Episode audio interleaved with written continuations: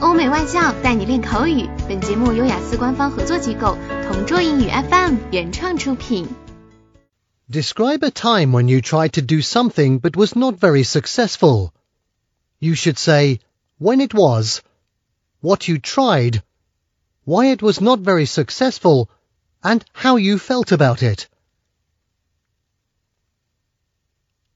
After my migration to the first tier city, it was really difficult for me to cope with the changes. Everything was expensive and I could not bear the extreme living costs. So I planned to start a business on a small scale, but failed to become a successful businessman here. I started a small food shop which sold only the traditional Asian foods, but after months of striving, it seemed not to attract any target customers.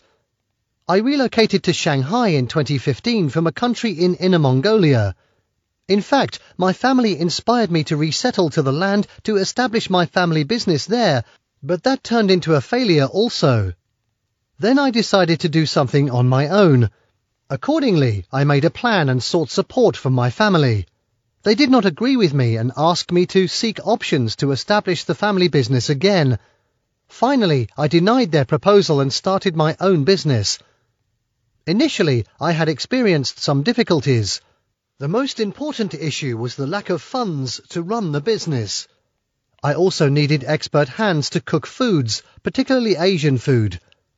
Selecting a suitable location in the city was another remarkable matter. It's really a challenge to cross all the barriers and establish the business as a profitable one.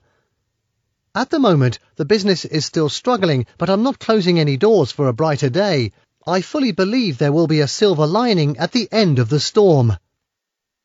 OK，以上就是今天口语话题的全部内容。想要免费获得雅思口语完整题库的小伙伴，快来关注微信公众号“同桌雅思英语”，回复关键词“口语题库”就可以啦。同桌祝你早日涂鸦成功！